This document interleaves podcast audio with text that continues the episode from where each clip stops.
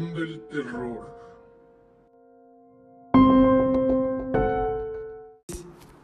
Bienvenidos nuevamente a este su podcast preferido de El Rincón del Terror después de casi dos semanas sin haber presentado un nuevo episodio. La verdad es que teníamos planeado este hacer un episodio más, pero por falta de información y porque no sabíamos de qué más hablar en ese momento, no pudimos hacerlo. Y nos tomamos la semana. Así es. Y el día de hoy les traemos un tema muy, muy interesante, el cual son los juegos prohibidos o... Juegos de adivinación. Y para empezar, tenemos a uno de los más fuertes, un poco más peligrosos. Bueno, para empezar, le hablaremos de tres. Exacto. El- la tabla Wicca, la poderosísima tabla Ouija, la más conocida, y el libro rojo. Y empezaremos con la tabla Wicca. Bueno, esta tabla se remonta a los, a los sumerios, egipcios y chinos, que intentaban establecer cierto contacto con sus muertos. Y a través de los diferentes años tuvo diversas modificaciones. Algunos dicen que los primeros en usarla fueron los egipcios, otros los sumerios, pero nosotros en, en Rincón del Terror creemos que fueron los sumerios, puesto que la forma actual, el tipo de tipografía que tiene y cómo se juega y lo que invoca hace suponer que los sumerios fueron los primeros que lo utilizaron. ¿Por qué? Porque la tabla Wicca es como una Ouija con la peculiaridad de que en esta la tipografía es como muy rústica. Igual la forma de la tabla es literal un pedazo de madera. Podría decirse mal cortada. Bueno, yo así lo vi.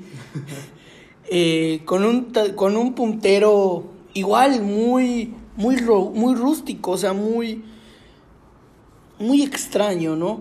Y las reglas que obedece son las mismas que la, Ouija, que la Ouija que explicará Ángel. Pero aquí la única variación de, le- de estas reglas diferentes a la Ouija es que nunca debes de, de regalar el tablero a alguien más, puesto que le pasas toda la energía que, que tú hayas llamado al momento de jugar.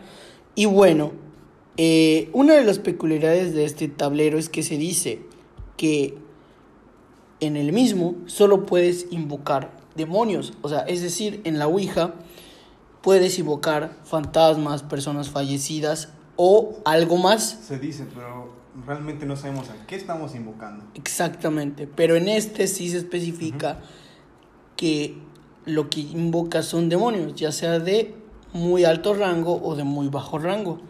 ¿Hay Eh, límite de participantes? Eh, la verdad es que no. Con lo que pueda dar en el tablero las- los dedos de las personas, creo que son tres o cuatro. Y debe ser en un lugar, pues, solitario. Como siempre, nunca se recomienda jugarlo en tu casa o en casa de algún conocido. Y se recomienda jugarlo ya sea de tarde-noche, pero nunca a las 12 de, de la, de la noche o a las 3 de la mañana, como en varios, en varios juegos prohibidos. Sí, a partir de, la, de medianoche nunca es bueno jugarlos. Entonces, si usted está escuchando esto y dice, no, Memo, ¿cómo va a ser que con ese tablero voy a invocar demonios, güey? Pero es igual en la Ouija. La peculiaridad, como ya dije, es que específicamente en este tablero, la persona que te lo transmite o te lo da te dice que solo puedes invocar demonios. De igual forma, una de las cosas extrañas que se dicen de este tablero es que muy pocas personas pueden llegar a tener el mismo. O sea, tiene que ser hechiceros de alto rango. Ya sea de la magia wicca, de la magia negra o del masonerismo. Que se dice que son los tres únicos tableros que existen. Dice la un leyenda. Es un, es un único tablero entonces. Según son tres O sea, por eso, pero uno específico de... de- Exacto, para cada- este, para cada una de esas sectas.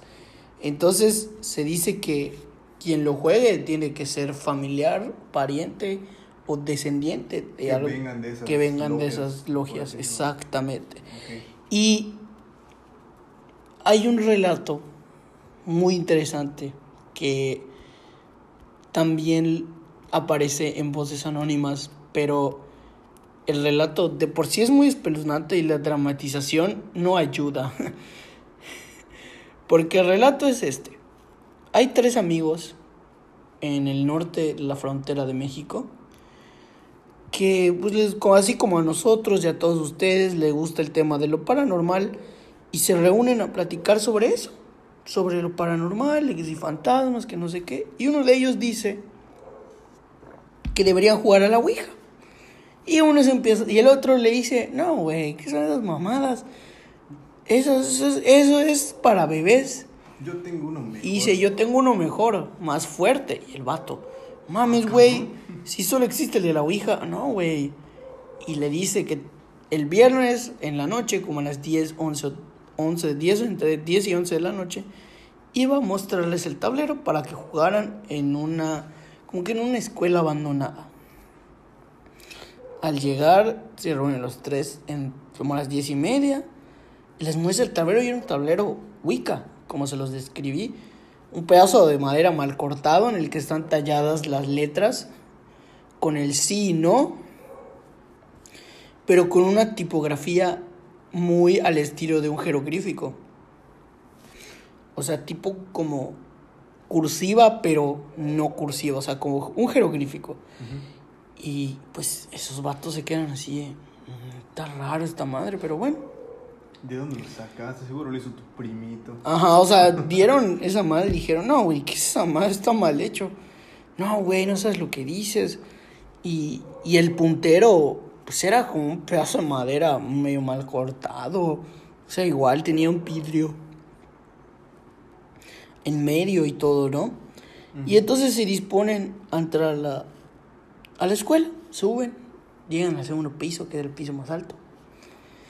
Y, y saca todo, el chavo saca el tablero, saca unas velitas, las prende.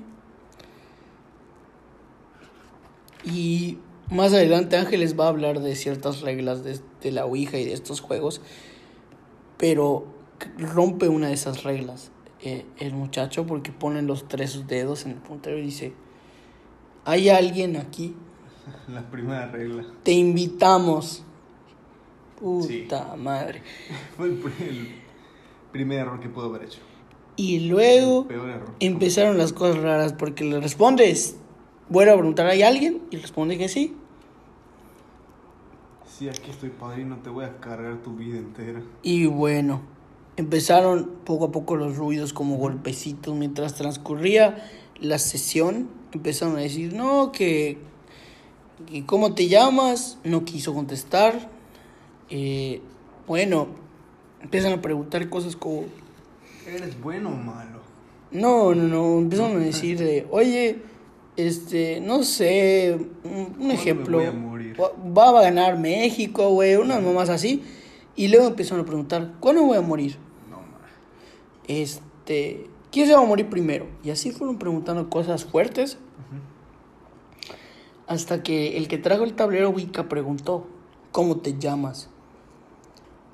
Y, ahí todos se fueron para atrás. Porque... Pero eso no ya lo habían preguntado. No, sí, pero no les respondió. Dejó de moverse el, el puntero. Se lo volvió a preguntar y señaló no recuerdo el nombre del demonio. Y es mejor no decirlo. Exacto, pero era un demonio de bajo nivel. Y entonces en ese momento cuando responde había, eh, había una muchacha con ellos. Ve detrás del que preguntó cómo pasa algo, como con cuatro patas y con cuernos, pero pasa rápido. La muchacha se asusta y otro error fue que suelta el puntero. Al final este, tratan de continuar con, el juego, con la sesión. Pero la muchacha está muy sugestionada, está que no puede, está que no, que ya no, que dice ya no quiero, ya no quiero, no puedo. Y el otro también, el otro amigo que no, que el que era que dijo que jugaran a la Ouija estaba que se estaba orinando del miedo. Pero no decía nada. Entonces al final, este Intentan cerrar la sesión y no pueden, como las computadoras. Entonces, Error del sistema. error del sistema, no los deja, no los deja. Y lo que mata, o sea, lo que mata el juego fue que tanto la muchacha como el vato que dijo que jugaran a la Ouija ven atrás de su amigo, a, un demo- a ese demonio que era como un macho cabrillo con cuatro patas, eh, cabeza de humano y unos cuernos. Gritan y se van corriendo todos porque mira el, el vato que trajo el tablero y lo ve. Se asusta, o sea, porque se le está acercando, agarra todo y se va. Y ellos sienten que los persigue, pero salen de la escuela donde estaban y no ven nada. Y, y entonces empiezan a, a cruzar corriendo hacia la otra banqueta, viran y está en medio de la calle esa madre. Y luego, Sí, porque primero igual no cerraron la, entonces estaba en medio de la calle ese demonio y pasa un coche y ya no lo ven. Y por el resto de esa noche no lo ven, se van a sus casas todos culiados. Y Lo peor vendrá después. Exacto, porque lo seguiría persiguiendo. El que llevó el tablero empezaría a escuchar cosas muy raras en su casa y revelaría que su tía le dio, es- o sea, era de su tía el tablero y que lo había robado. Sobre todo eh, que los tableros Wiccas tienen que ser prestados o heredados, no pueden ser robados. Entonces, los otros muchachos igual experimentaban sueños de la chingada, o sea, soñaban con ese ser que los perseguía, se sentían perseguidos, no podían ir a la escuela, no podían continuar con su vida. Hasta que el que llevó el tablero Wicca se lo dijo a su tía, contó todo.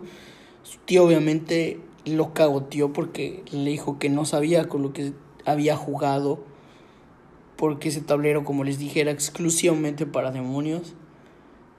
Lo que hizo el chavo fue que trajo al- a sus amigos y su tía les hizo como una especie de limpia, algo así, y les dio una protección para que no lo siguiera persiguiendo ese ser y supervisó que cerraran la sesión en su casa. Y luego hizo una limpia obviamente para que no le afectara pero supervisó que cerraran la sesión y ya la cerraron. Y una vez cerrado se acabó. Y entonces ahora proseguimos con el siguiente juego que es su primo del tablero Wicca Por así decirlo. exacto y es la Ouija Bueno, como todos sabemos, pues la Ouija ha formado durante unos desde hace unos cuantos años parte de la cultura popular, ¿no? sí Ya que lo hemos visto en películas, sabemos historias que se cuentan de esta. Pero realmente, sin, sin embargo, no, no existen. Este, existen algunos registros que datan desde 1891, donde esta aparece con el nombre de, o como le decían, de la Ouija, la maravillosa tabla que habla, ¿no? Pero, vaya nombre ¿verdad? todo meco Realmente no se sabe cuál es el origen de la Ouija. Muchos dicen que viene del método del sistema de escritura este, automática, que es como una variante igual de lo que puede ser la, la Ouija. Este, que, es un, que era de un sistema, o se basó de un sistema de Egipto o Marruecos, como se había mencionado de la tabla Wicca, o que venía de los chinos. E incluso algunos dicen que su nombre proviene de una ciudad de Marruecos que se llamaba Oujda. Algo así como, como Ouija, solo que sin la I y con una D. Eh, el cual era un pueblo de Marruecos, como había mencionado, donde se colocaba una serpiente en un tipo tablero, como, en todo es un tablero, poniendo la serpiente ahí, y, y en ese tablero habían como unos tipos símbolos o palabras, y al momento de poner esa serpiente, como que entraba en un tipo de trance, y conforme esta se estaba moviendo encima del tablero, iba generando palabras. Eso es lo que se dice. Pero todo se va remontando a la segunda mitad del siglo XIX. en lo que fue conocido como la época dorada de las artes ocultas, ya que todos ahí practicaban pues estas cosas espiritistas, cambiando así completamente, como ustedes, ¿no? Que en ese tiempo tomaban su, su té cada cinco minutos, ¿no? Cambiaron sus mesitas de té con su tecito ahí agarrado, tomándolo con su meñique arriba como el Bob Esponja. Así es. El meñique, Bob Esponja, el meñique.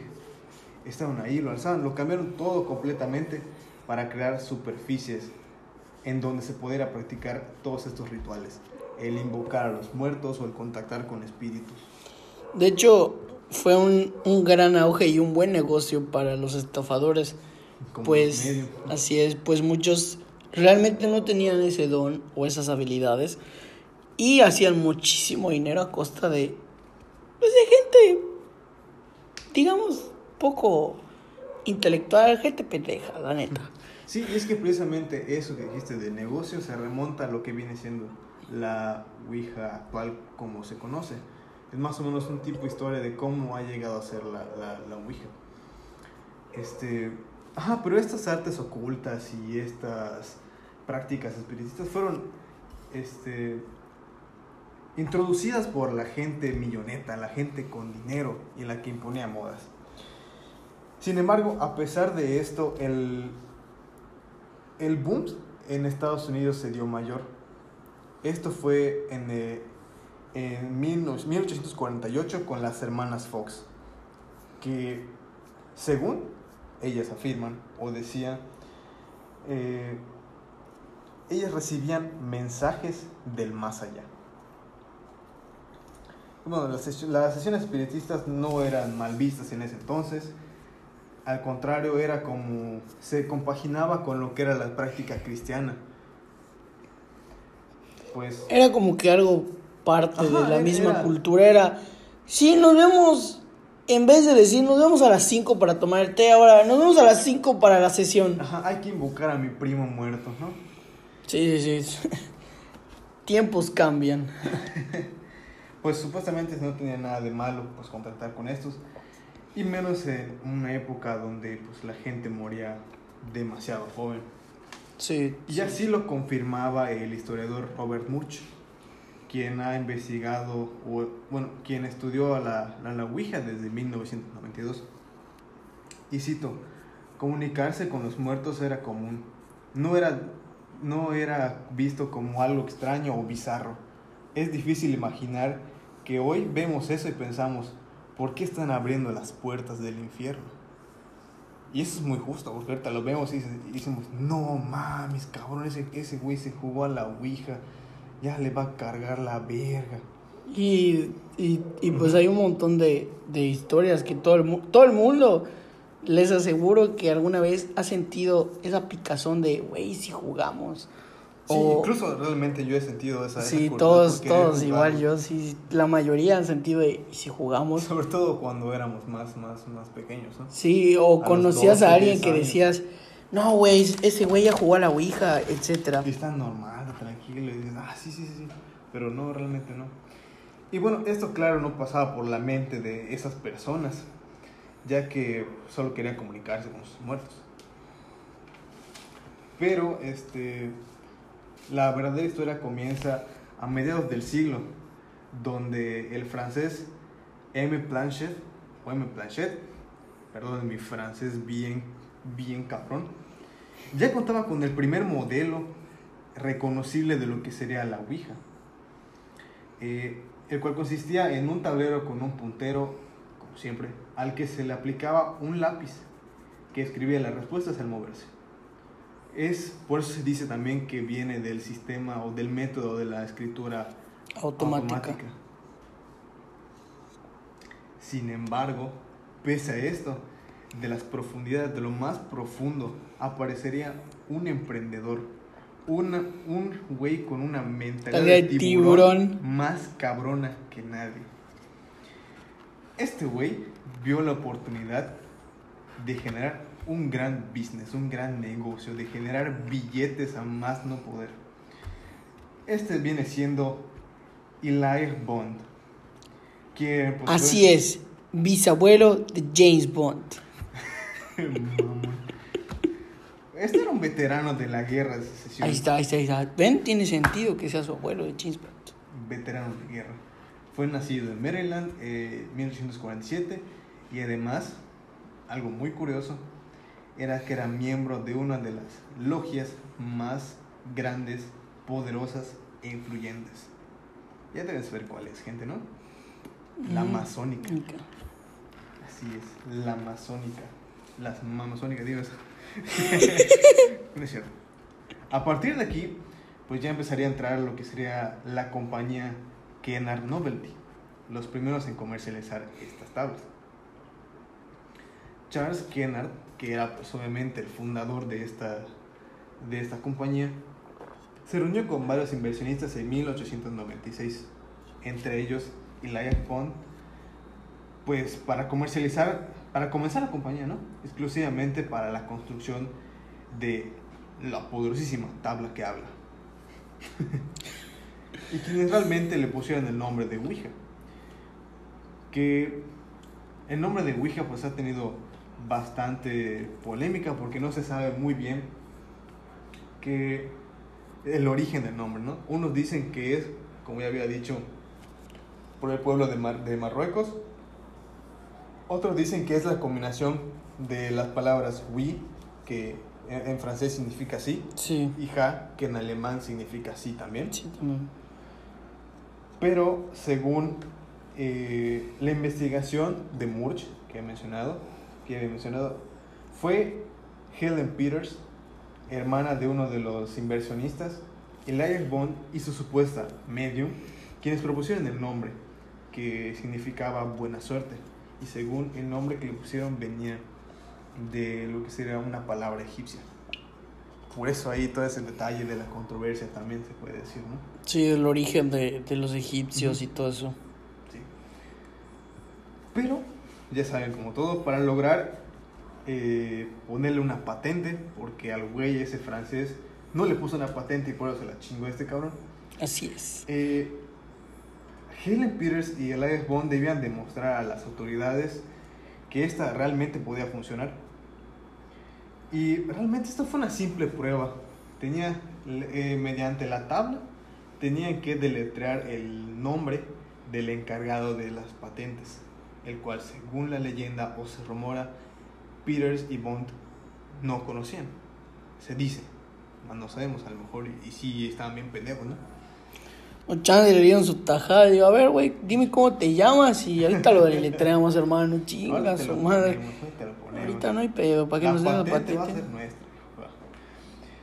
Eh, pero de tal, fue de tal forma que lo deletrearon, se pudo pasar. Y el 10 de febrero de 1891 se le fue concedida la patente. Pero lo más, Eh, a huevo ya ganó, ya soy millonario, chingue su madre. Pero lo más sorprendente fue que la Ouija fue registrada como juguete o juego. Sin mencionar algún uso para rituales espiritistas. La compañía no explicaba el cómo funcionaba, solo aseguraba que era verídica.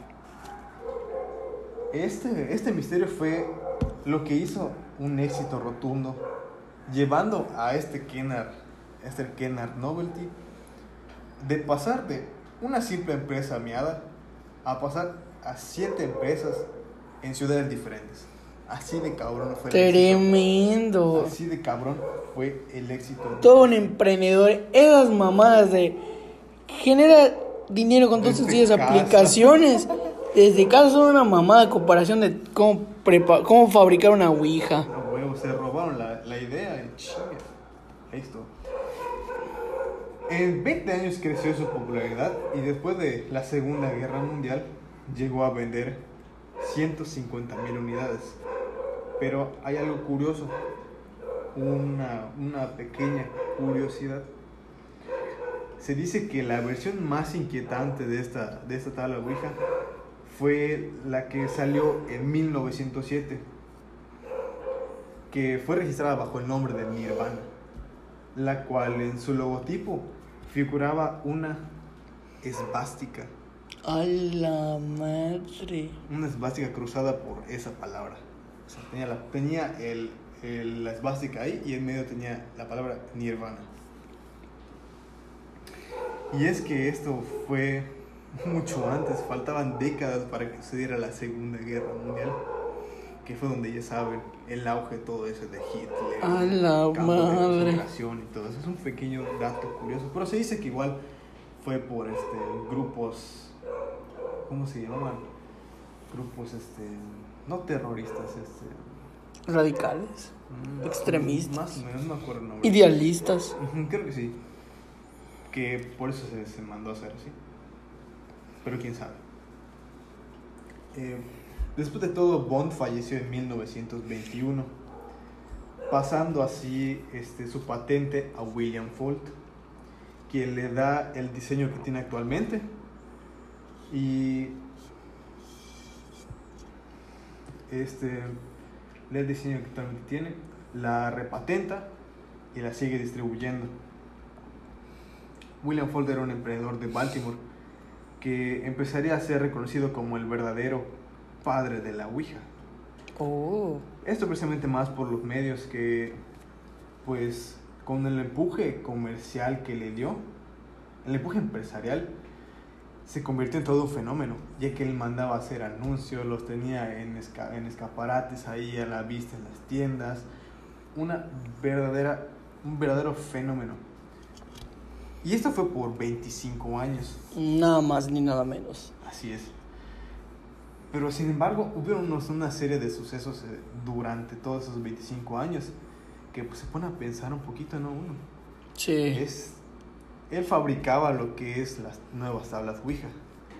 Pero justamente su fábrica tuvo que trasladarse tres veces debido a incendios.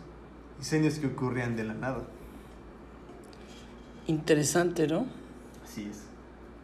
Ocurren de la nada esos incendios, pero lamentablemente eh, su muerte fue bastante desafortunada, ya que él murió cayendo desde el tejado de una de sus fábricas en 1927. Irónico. Supuestamente se dice que él se encontraba este, en el tejado supervisando la instalación de una asta bandera. Pero ¿quién rayos tendría una asta bandera en su fábrica? No entiendo, o sea, no me pongo a pensar. Americano hasta el tope. Pero según otros cuentan que estaba supervisando una entrega, una- un, un- pedido, una entrega de un pedido. Sin embargo, este se cayó y se murió yendo para el hospital. Trasladado. Charlie. Sí, así de culero fue su muerte. Qué sad, la neta. Esta patente continuó, este, presen- eh, no, esta tabla continuó presentándose como si fuera un juguete, un juego de entretenimiento. Qué perturbador. Y fue pasando por diversas empresas hasta que finalmente en 1967 fue adquirida por Parker Brothers.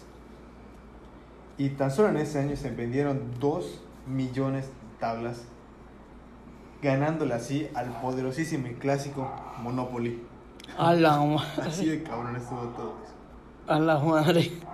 Sí, así de cabrón. Pero pues, según hoy, según, se rumora que hoy en día la patente es propiedad de Hasbro. A la madre. Más no sabemos. Según, o, o puede ser que según sea todavía de parte de Parker Brothers. Pero según, la tiene Hasbro hoy en día. Y igual creo que se dice que causó polémica, ya que sacó una versión únicamente para niñas de color rosa. Sí, recuerdo esa madre, está muy perturbador porque fue en tiempos actuales, fue en el siglo XX para el XXI sí. y fue algo muy casual y perturbador. Sí. Uy, no se va a sacar un pedote. Sí, está cantado afuera, qué pedo. Nos recuerda a, a la vez que nos gritaron. Claro, no sé, sí, sí, sí. Bueno, pues, pues digo, pero después de todo eso, lo que pasó, de las ganancias, de los buenos billetes, las fábricas en cualquier parte del país, así como Oxos, no todo fue felicidad, ya que hubieron varios reportes de crímenes donde los autores aseguraban que la Ouija les había indicado cometer esos, les había cometer esos asesinatos. Sí, sí, sí. Recuerdo que, que salían noticias de, de un hombre que no se le disparó a su esposa porque jugaba a la Ouija y le dijo, dispárale a tu Sí, esposa. Hay, hay muchos relatos de eso. Sí, o sea, Y un pasado de lanza. Y un ejemplo de esto es que una mujer de Nueva York asesinó a su propia madre. No, La madre, güey. Y la dejó 15 días en su sala antes de enterrarla. Y lo que la mujer dijo es que aseguró que la Ouija le dijo que lo hiciera. Verga, güey. Con esto, poco a poco la Ouija se fue convirtiendo en un objeto maldito o diabólico, por así decirlo. Pero fue hasta 1973, con el estreno de la película que causó más revuelo y temor en, en este, en este tiempo, una película muy clásica que es El Exorcista, Así es, el exorcista. que la gente comenzaría a verla como una puerta hacia el infierno. Y gracias a grupos religiosos realmente extremistas, porque los hay a montón, fue que esta leyenda fue creciendo. Fue así como fue creciendo. Sin embargo, esta no perdió popularidad, no perdió interés, ya que todos, pues, al ver todas estas cosas de que, ah, no mames, de que se te presenta el diablo, de que, ah, está diciendo a todos que, que maten gente, eso es lo que estábamos comentando hace un momento, que les intrigaba más y muchos más querían probar para ver si era Sí, era verdad, sí. De hecho, incluso hasta hicieron pruebas para saber si la Ouija era real. Uno está con aparatos y otros eh, haciendo una sesión con una sola persona en la que pues esta se vendaba los ojos y tenía que tener las manos en el tablero. Y pues vean que el comportamiento de- del movimiento de, de las palabras en el que se iba, pues no era, no coincidían muy bien las palabras, ¿no? Pero también se dice que si tú estás, si tú estás jugando a la, a la Ouija y estás haciendo como un tipo de conexión al más allá, este ente que está jugando o que está respondiéndote ve a través de ti. Entonces al ponerte esa, esa venda en la, en la cara y al estar jugando y tú no poder ver, esa entidad tampoco puede ver y por eso el comportamiento este, Errático. errático de las, de las, de las palabras, del, del movimiento del puntero. Pero aún así muchos aseguran que les han ocurrido eventos paranormales al jugarlo. Mientras que otros aseguran que también es pura falsedad. O que es mucha la sugestión. De hecho, Porque- eso, eso tiene mucho que ver. Porque hay que, hay que decirlo, o sea, si tú juegas la Ouija y tienes miedo y todo, la sugestión te va a ganar. O sea, eventualmente es algo que realmente pasa. Eh, no sé, por nu- nunca les, no sé si nunca les ha pasado que acaban de ver una película de terror o una serie de terror o algo de miedo y La- se sugestionan y dices, no mames, güey, acabo de ver una Ah, sombra. huevo, sí, sí, sí. O algo así. Sales de tu cuarto y ves que está oscuro todo el pasillo y dices... Y, y la misma sugestión hace que tú sientas que hay algo ahí. Sí, que tú veas algo exacto. Güey, acabo de ver algo, realmente ¿no? hay nada. Realmente pues, está vacío, ¿no? O algo así. O, o como pasa a veces con los closets, ¿no? Que, o en las sillas, cuando tú tienes una silla en tu cuarto y tienes un montón de ropa tirada ahí, porque eres bien pinche puerco. Y te levantas en la madrugada y ves algo ahí sentado y dices, no mames, ¿qué pedo? Prendes la luz y es tu ropa, no hay nada ahí. Exacto. Es esa misma sugestión. Y de hecho hay muchos expertos que dicen que la entidad que supuestamente, o sea, dice exorcistas, padres y todo ese tipo de, de personas que investigan el, el tema paranormal, dicen que esa entidad con la que estés jugando va a ser o va, o va a salir dependiendo tus emociones. ¿Cómo vas a ir? Si tú sientes miedo, una entidad va a llegar que se alimente de ese miedo. Si tú sientes odio, una entidad va a, a entrar que refleje ese mismo odio que tengas. O incluso otros dicen que es como un tipo espejo en el que, en el que se representan tus emociones. Sí.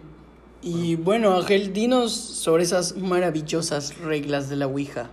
Bueno, pues comenzando, este, la, Ouija consiste en una superficie plana, como todos sabemos, ya sea de madera o incluso hasta de plástico, porque las hay, con letras de alfabeto, es- del alfabeto este, en semicírculo y números del, un- del 0 al 9 y palabras sí, no y adiós, junto con un puntero o placa con forma de gota, la cual tiene una pequeña ventana este, redonda al centro.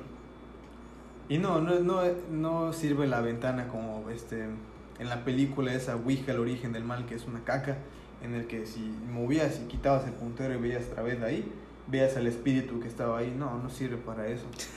Realmente quitar el puntero es una tontería y no se debe de hacer. Y pues todos sabemos cómo se juega, ¿no? Eh, tienes que poner todos los, todos los, los participantes. Que única, aunque únicamente fue diseñado para dos personas, pues no impide que se jueguen más, ¿no? De tres o cuatro, Ajá, o sea, hasta seis personas. las que den el, Las- las el que den puntero. Ajá. Es como, es como el de la Wicca. Los pones ahí, este, lo- la, las, ¿cómo se llama? Las cositas de tus dedos, olvidó el nombre.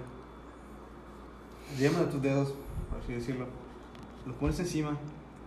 Y hay algunos, incluso, que dicen que tienes que dar vueltas en el tablero con el puntero. Sí, para que empiece a agarrar. Como Para que calentamiento. agarrar. Estoy agarrando señal, carnal. Así dice el, el puntero. ¿no? Así es. Pero- Cargando. Muchos dicen que, que es así, pero igual otros dicen que solo poniendo tus dedos encima, Va a jalar. ajá, va a jalar. Haces una pregunta y tú tienes que esperar a que ese espíritu llegue y se mueva, ¿no? Se mueva la, la- el puntero encima de las letras, dándote una respuesta. Y bueno, las reglas. Hay dos o tres reglas que son básicas, pero en realidad son como cuatro. Eh, la primera es nunca lo juegues en casa. Exacto, es lo que les decía. Todos estos juegos son recomendables que se jueguen en un espacio ajeno, tanto a la casa tuya como de tu conocido o de los que van a jugar Sí, contigo. porque es más que obvio que se va a cargar de energías que pues no deben de estar ahí. Tú no sabes si es una energía buena, tú no sabes si es una energía mala. Y no puedes tampoco hacer la pregunta de, ¿eres bueno o malo? Porque si es bueno, bueno, te va Ok. a decir que sí, ¿no? Ok, te va a decir que sí.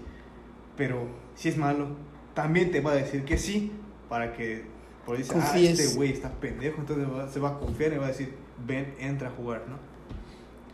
Y esta es una de, esa es la segunda regla. Nunca digas, quédate, puedes pasar o adelante. Nunca lo digas.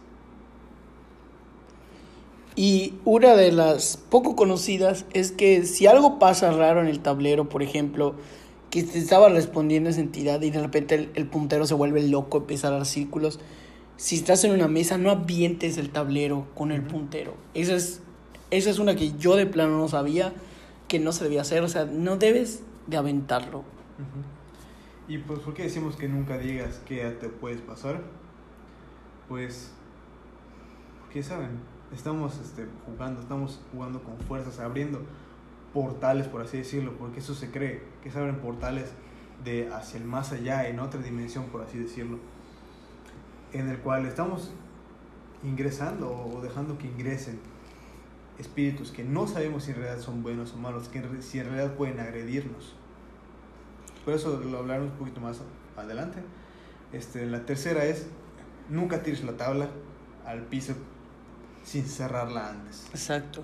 Siempre hay que cerrar la sesión. Y un dato curioso de esto es que si el espíritu no quiere que te va a todo lo que te valga verga, tú fuerzas el tablero y le das a, le dice adiós.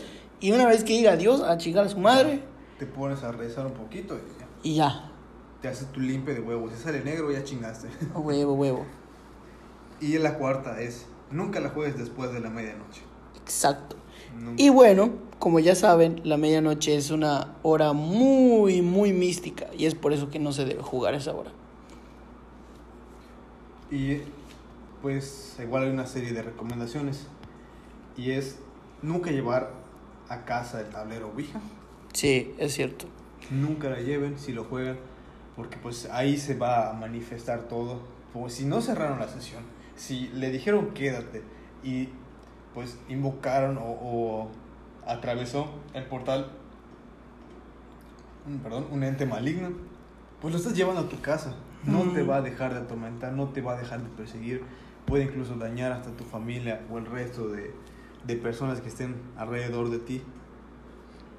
Y si se quiere este, deshacer de- del tablero, se sugiere enterrarlo.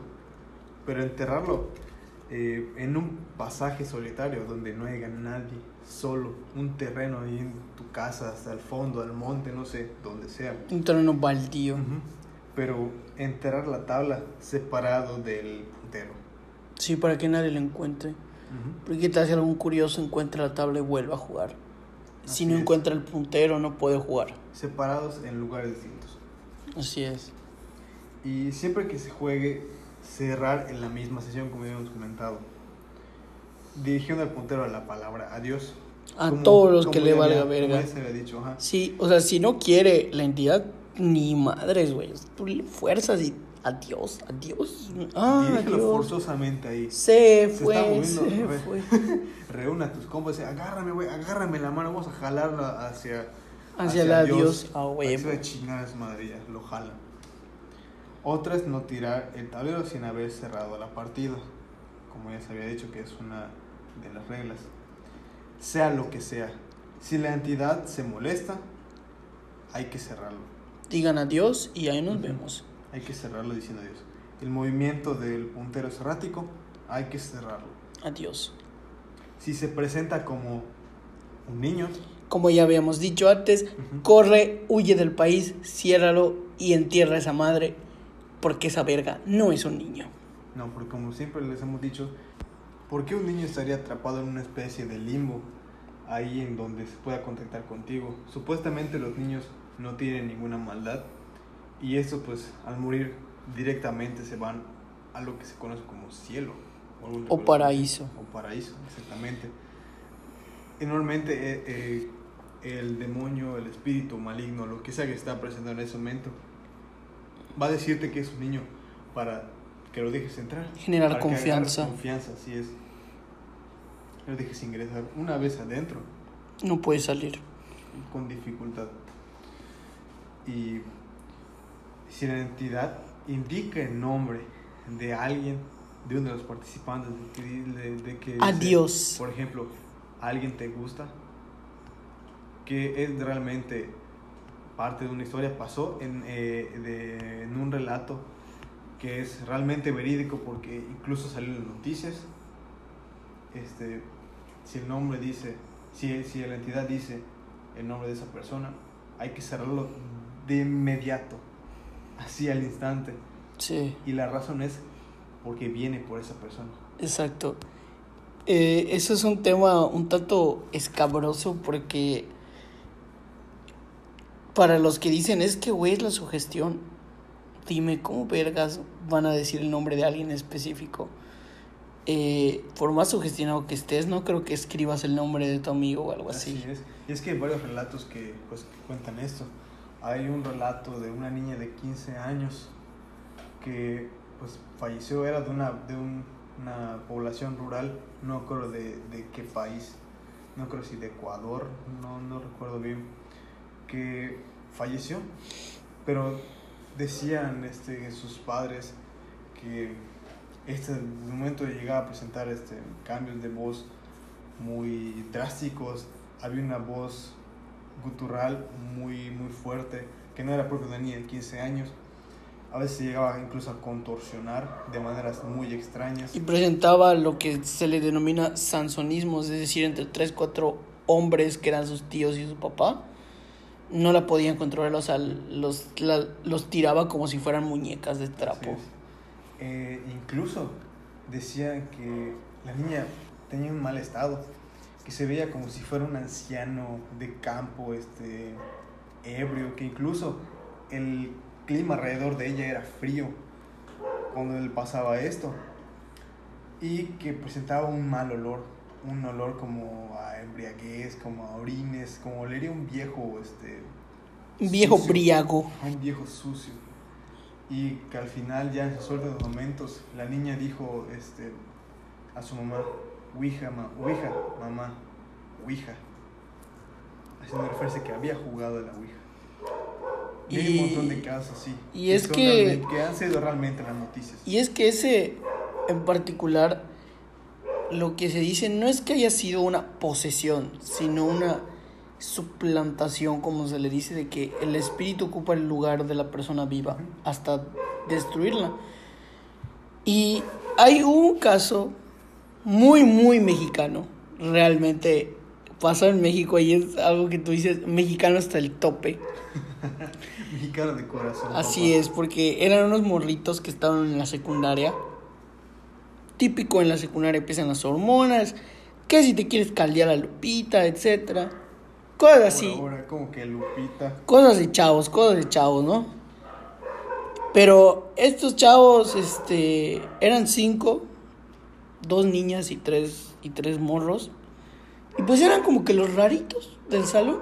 Ah, ya vieron sí. que siempre están los deportistas, Las guapas. Tapas. Los, ah, los músicos. los nerds y todo, pues ellos eran los frikis, raritos. Los frikis, esos somos nosotros. Exacto, Los y, es, y ellos eran los raritos.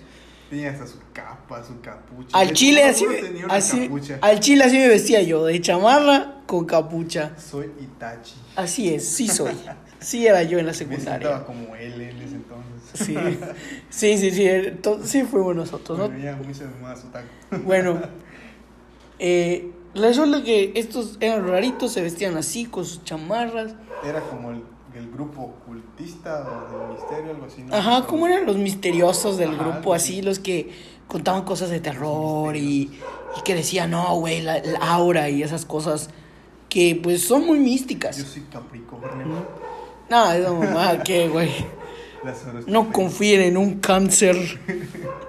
No, no es cierto, banda. No es cierto, es cierto. No. Arriba todos los signos, porque todos son chidos. Así es. Y bueno, estos muchachos, como buena escuela secundaria técnica de México, que se haga de respetar, los Pueden maestros... a cualquier. Exacto, y le vale verga porque son un puta madral de niños. Si Entonces, entrar, no entres, Juan. Quédate afuera. Me vale madres. entonces estos muchachos se fueron a un, una bodeguita que había, típica bodeguita que hay en las escuelas. Mira, Ah, se fueron a caldear ahí, pero no. No, ahí va, ahí va. Fueron y uno tenía una bolsita, tenía su mochila tejida, artesanal, porque pues era humilde. 100% mexicano. Sí es, y saca su tablero Ouija y empiezan a jugar. Sin contar que había incluso unos cuantos chavitos que le siguieron. Exacto, para ver qué pedo, ¿no? Dijeron, güey, no tenemos ventana, clase ni nada, güey. ¿Qué tenemos clases? Escaparon de seguro. Por eso el vato no hay clase, güey, vamos a ver qué pedo. Están echados por la ventana, así bien tranquilos. Y estaban viéndolos jugar y de la nada, o sea, de la nada empezaron a sentir primero los repentinos cambios de temperatura. Este, empezaron a sentir que había muchísimo frío en la habitación, o sea, ellos estaban a 25 grados. Bueno, nosotros somos de Yucatán y 25 grados no vivimos es nada. Exacto, es, ya hay frío, ¿verdad?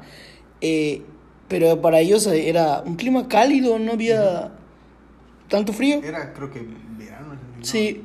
me equivoco, Entonces era verano y estaban ahí y, y empezaron a sentir ese frío repentino. Y no un frío por el aire acondicionado, sino un frío de como de invierno así. Y es que era una bodeguita, pues obviamente no, va a- no va a haber aire acondicionado. Exacto. Y de la nada eh, empezaron a el- empezaron a jugar y sintieron ese frío. Muchos y, niños a- pues, al ver esto, al sentir todo esto, pues se fueron, se retiraron. Otros ya sea porque se aburrieron de esperar a ver qué pasara y todo ese, ese rollo, Y bueno, contactaron con una entidad eh, los minutos posteriores y preguntaron tonterías como de, oye, ¿me va a hacer caso Lupillo Rivera? No sé, una mamá así. Y la Ouija, no, sí. O sea, preguntas muy tontas. Sí, solo se, se quedaba en sí, ¿no? Hasta que alguien, hasta que otros que tenían más huevos, obviamente. Eres bueno. No, o sea, De hecho, creo que sí. ver. Primero preguntaron, ¿quién va a morir primero? Y escribió el nombre de uno de ellos. Ah, sí. ¿Cómo va a morir? En un accidente. A la madre. ¿Qué pedo, no mames? Y luego pregunta un güey, como dijo Ángel, ¿eres bueno? Y es como de morro, obviamente te va a decir que sí. Pero es que son morros, este. Son. son Morro Eh, Eran de morro- secundaria, o sea, Ajá, sí, la de neta, uno a secundaria. esa edad no sabe lo que hace. No. Entonces, le dice sí. Y bueno, este. Pasan unos instantes y de estar platicando amenamente, se empieza a mover el tablero endemoniadamente. ¡Ja, qué irónico! Entonces, se empieza a mover así, como pinche rata con tiner muerta convulsionando. ¿Por qué si está muerta va a estar convulsionando? Pues, ¿Quién sabe, güey? Ya lo dije. Entonces, así se empieza a mover el tablero. Y. Y de la nada empieza a deletrear el nombre de una de las muchachas. Y, y como que se apaga la luz un momento. Y huevos, cae desmayada. Cuando regresa la luz, ven desmayada la muchacha. Llaman a los paramédicos. No le, y, y no le- y no regresa. Porque se desmayaron dos. Una no regresó, no regresó, la otra sí. Típico con su coquita, un poquito de alcohol y la coca para la Ah, presión. eso me recuerda en la, en la secundaria. Sí, bueno. Donde, me, donde no fui sin desayunar y me desmayé en, los honores a la bandera. Así es, gente. Me digas sí, güey. Como buen mexicano. Me dieron mi coquita y unas galletas para levantar la presión. Y bueno, la otra morra no regresa, no regresa, no regresa. Hasta que en un momento llegan al hospital, vienen los paramédicos, se la llevan. Y en el hospital ella dice que, que vino Satanás por ella, o sea, sí. El mismísimo. Exacto, porque la entidad había escrito su nombre. O sea, cuando empieza a deletrear el- su nombre y el de la muchacha, deletrea dos nombres, deletrea el de él y el de la muchacha.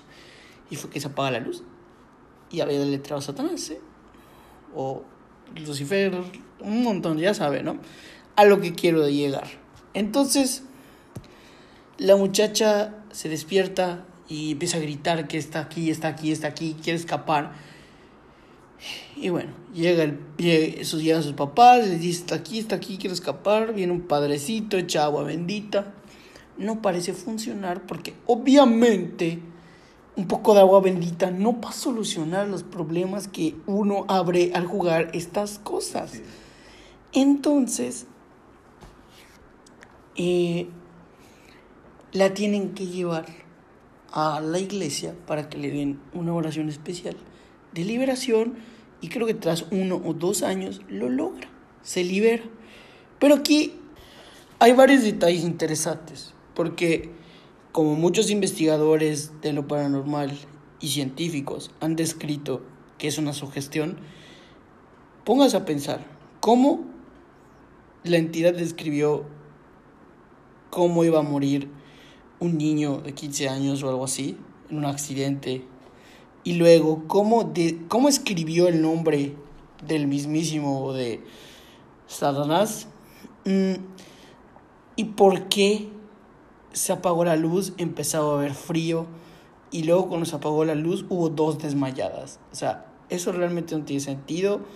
En un espacio pequeño en el que si alguien hubiera entrado o salido o hubiera tocado el botón Tendría de que la luz, pasar por los niños. Exacto, tenía que haber- tenían que haberlo visto y nadie vio nada, nadie pudo reportar nada. Y aquí va otro detalle interesante. El dueño de la Ouija Se no se llevó la Ouija, se lo llevó Ah, otro muchacho. Y por el temor a ser castigado la escondió debajo De su de cama. su cama. Y obviamente empezó a escuchar arañazos, ruidos y cosas muy raras en su cuarto. Y lo peor fue que su mamá estaba al lado y escuchaba estos ruidos y le dijo, oye, ¿qué está pasando, no? ¿Qué tienes ahí? ¿Qué estás haciendo? ¿Estás loco? Le dije, no, jefa, perdón, es que traje la ouija que jugaron unos compas en la escuela. ¿Qué jefa? Traje la ouija. No sabía qué hacer. No quería que me castiguen. Y muy inteligente. Y bueno, sacan la- el dichoso tablero, lo intentan quemar, obviamente no No funciona. Eh, lo que deciden es echar la bobelita. tirar la basura también. Exacto, Pero y no no jala. aparece otra vez en la casa.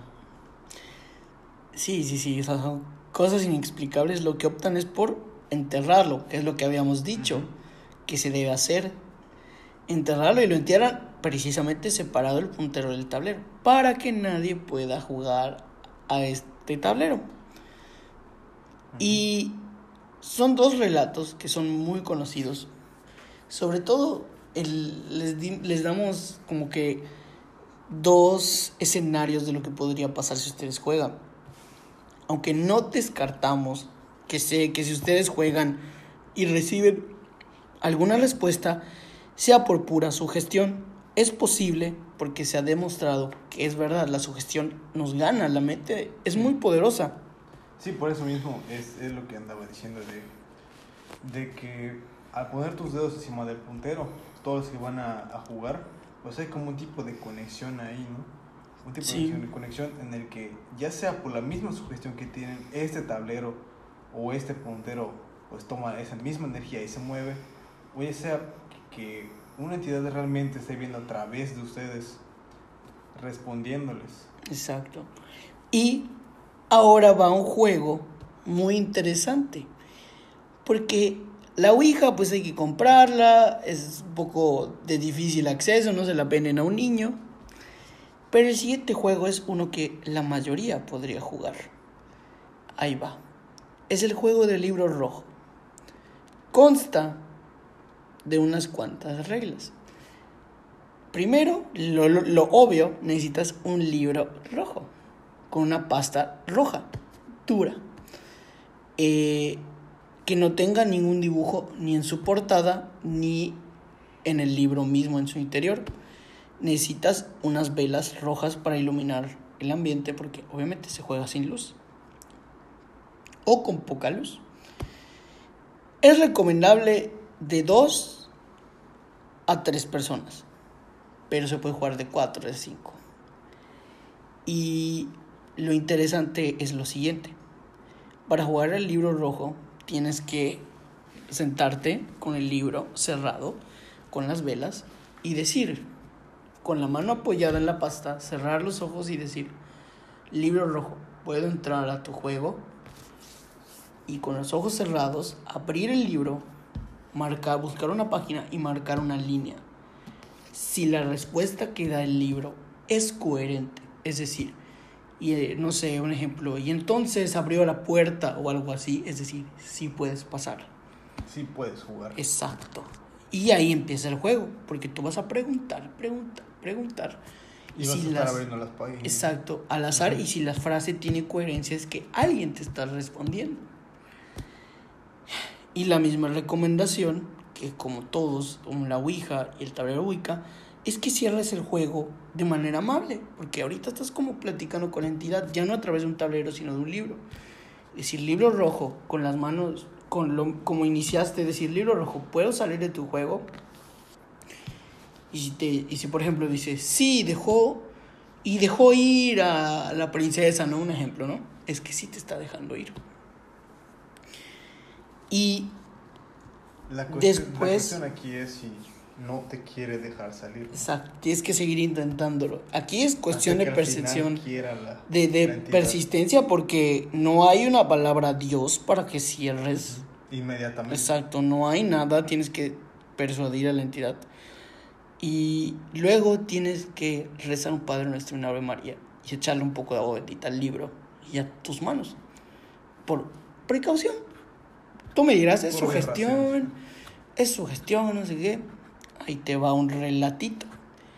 En Voces Anónimas hay un relato que no es muy conocido de este libro, pero en lo personal me parece muy interesante. Porque el participante del libro rojo no fue cualquier entidad. Y ahorita van a entender por qué. Resulta que un día Nicolás y sus amigos encuentran por internet el libro rojo. Son dos muchachas, Nicolás y su amigo. Son, son dos muchachas y dos chavos. Nicolás, su amigo Fernando, María y Juana. Entonces, Nicolás y su amigo Juan no están muy convencidos del libro rojo, ¿no? Dicen, no, sea cierto lo que usted. Exacto, dices, ¿no? "Ah, no, güey, ¿qué son esas mamadas, hijo? No, Eso no existe.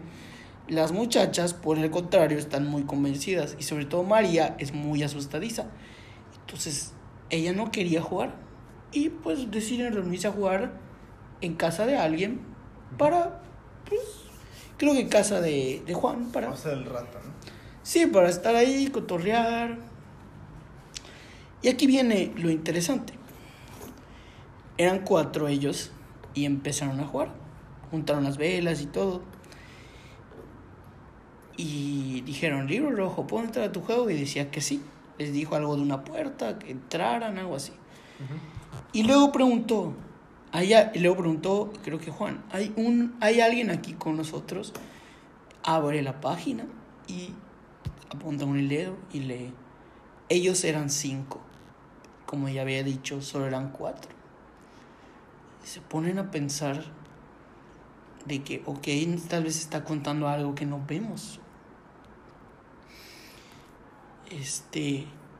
Una no era Juana, yo me acordé, era Jasmine, era el nombre de una flor. Porque ahí va. Y Jasmine era la más estadiza. No era. Es María y Jasmine. Ahí va. Le pregunta. Esta Jasmine le dice: ¿Cuál es mi nombre? Y señala la página. Su nombre es, cual, es tal cual, es como una flor. Y Jasmine es una flor. Entonces ahí se empiezan a dar cuenta de que el libro está respondiéndoles. Realmente. Vas a María y pregunta otra cosa, no recuerdo qué pregunta. No, María pregunta, ¿dónde estás en este momento? Y señala una página y, y un, una línea. Y dice, ella recorre con su manto negro en las sombras de aquel túnel. Y entonces eso les extraña porque pues ahí no hay ningún túnel, es una casa. Y entonces Nicolás prende el foco porque frente a él está el pasillo de la cocina, que está en penumbras porque está todo apagado y simula un, Un túnel. túnel. Entonces se lo comunica a todos y qué pedo, ¿no? Todos están asustados porque no saben, primero no sabían que era la entidad, pero sabían que estaba cerca de ellos. Le toca otra vez a Jasmine y ella no quería que esta cosa estuviera cerca de ella. Le dice, ¿dónde estás ahora? Y aquí fue algo muy... Como retándolo. No, le dice, ¿dónde estás ahora? Porque tenía miedo. Y la respuesta fue sentir a su mano gélida tocándole el hombro. Y en ese mismo momento, frente a todos, nadie tocó a Jasmine, sintió como una mano le tocaba el hombro izquierdo. Jasmine gritó. Obviamente estaba re asustada la chava. Dijo, no, no, ya no quiero jugar. Y todos, no, Jasmine, tenemos que cerrar. La logran calmar. O sea, logran calmar a Jasmine después de que entendió que nadie le está jugando una broma ni nada. La logran tranquilizar y se sienta. Y pregunta a Nicolás, ¿quién eres? Y señala y dice, la más justa de todas. To- Nadie entendió qué pedo. Y entonces toman una pequeña pausa para hilar las respuestas que Juan había estado anotando. Dice, ok. Dice que recorre con su negro manto en las sombras. Adivinó el nombre de Jasmine. La tocó. Mano gélida. Y, y también dice que es la más justa de todas. Y entre todos se, se preguntaron, ¿quién es, la, ¿quién es la más justa de todas? Y mm, creo que María dijo, la muerte. Y Ye- Jasmine estaba que se moría. Culeada y todo. Dice, no, no, no, yo no quiero estar un minuto más con la muerte aquí. Yo no, voy, yo, no, yo no voy a terminar esta madre, yo me estoy yendo a mi casa. Jasmine vivía a dos cuadras de la casa de María. Bueno, cruzando la avenida. Entonces dice, no, no, ya me voy, ya me voy. Ahí nos vemos. No. Y Jasmine se va. Nadie la puede detener.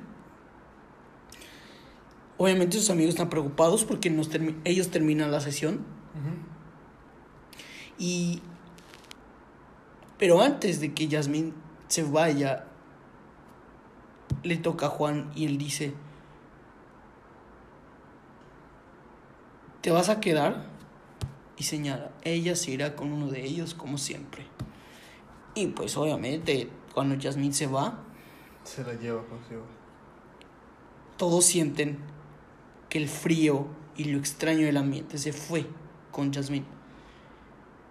Entonces se asustan y le, o sea, le empiezan a llamar.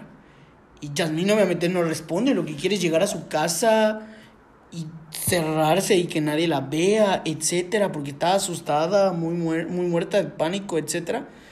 Y bueno, en la, durante el trayecto desde la casa de María a su casa, empieza a sentir que alguien la sigue, empieza a ver entre los árboles sombras, sombras de alguien con una gabardina negra, pero no logra distinguirlo, sigue avanzando, sigue avanzando, cruza la avenida, llegando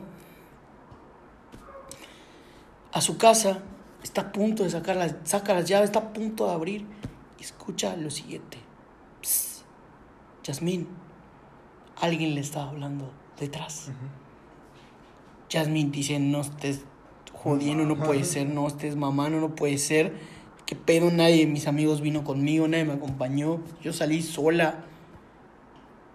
Entonces, vira, a ver, y enfrente en la banqueta ve a un hombre con una gabardina negra, pálido, con un sombrero.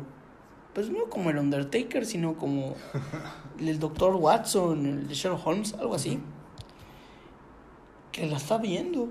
Solo la ve, no hace nada. Yasmín se queda en shock, intenta abrir, no puede. Abre como puede, se mete, cierra de su casa y se tira en, en- en medio de la puerta a llorar. Y entre llantos y lágrimas empieza a asomar a la ventana y ve al mismo hombre parado pasa un momento porque no lo puede soportar ver, le da, le da mucho miedo. Y vuelve a asomar y ya no está aquel hombre, ni adentro de su casa. Yasmín contaría después que esa noche durmió, no pudo dormir por obvias razones, pero no sintió la presencia de esa cosa dentro de su casa. Y, y es que dicen que si la muerte, mm, o sea, dicen que si no es tu tiempo, la muerte no te puede llevar, pero eso no puede evitar que te dé un susto. Y este es una, esta es una historia de un juego que parecería no tener sentido porque es de interpretación, pero que Es mucho más peligroso. es mucho más peligroso porque incluso aquí el participante, ya vieron, no fue cualquier cosa, fue la muerte. Y ok, como ya les dije, la muerte no te puede llevar si no es tu tiempo. Pero ¿quién te va a quitar el susto de ver a la parca o ver algo Sí. desagradable? Mucho más si tienes que estar ahí persistentemente si no te quiere dejar salir. Si no- Exacto. Si no, te quiere dejar salir, pues ya valiste, madre. Vas a, seguir- vas, a tener, vas a tener que seguir con el juego hasta que en algún momento ya te deje. Exactamente. ¿Pero qué pasa si no? Si en ningún momento te deja. Dicen que en ese caso tienes que cerrar el libro, echar el agua bendita, rezar un Padre Nuestro, una Ave María y pedir por la protección de San Benito, por si es algo, por si es un demonio o algo así. Y este relato de, de Yasmín y de voces anónimas realmente tiene muy pocas visitas, o sea, no pasa de las 200 mil y hay otras que tienen un millón, obviamente porque sale Dross. Pero es un relato muy interesante porque es del libro rojo que casi nadie conoce. Y porque el participante fue la muerte, fue un participante estrella. O sea, es como que estés echando la reta en tu casa, por tu barrio, Y Te- llegue Messi. y llegue el Messi o el bicho. O sea, no jugaron con, no sé, con el antiguo dueño de la casa. No, no, no, jugaron con la muerte. Y creo que si yo hubiera sido Yasmín, yo no hubieras, yo no me hubiera atrevido a ir solo a mi casa. O sea, qué huevos los de Yasmín. Sí, tremenda Yasmín. Yo no hubiera permit- yo no hubiera ido solo a mi casa, yo hubiera ido con alguien más para por, por precaución, ¿no? Pero al menos solo fue un susto porque como ya dije, la muerte si no es tu tiempo no te puede llevar, pero eso no le impide divertirse un rato contigo. Un pequeño chascarrillo. Exacto, darte Una un sustito. pranky. Y pues creo que con esto cerramos nuestro episodio de hoy. La verdad, les pedimos unas disculpas por no traer contenido hasta ahorita, pero han surgido varios tipos de inconvenientes, sobre todo de salud, eh, como en estos tiempos, pero no se preocupen, estamos todos bien y esperemos que ustedes en su casa se encuentren muy bien, intenten no salir. Espero que estén pasando bien en esta semana de Semana Santa y Pascua. Sí, Así es. O, o vacaciones de verano, no son de verano, ¿no? ¿Verdad? No, todavía. Todavía. Pero pues espero que estén pasando bien en la playa, disfrutando. No salgan mucho de sus casas y si lo hacen, que salgan con protección, este, sus mascarillas, sus cubrebocas, gel antibacterial, que tomen todas las medidas necesarias para seguirlos aquí con su presencia en el programa. Muchas gracias y buenas noches. Que descansen.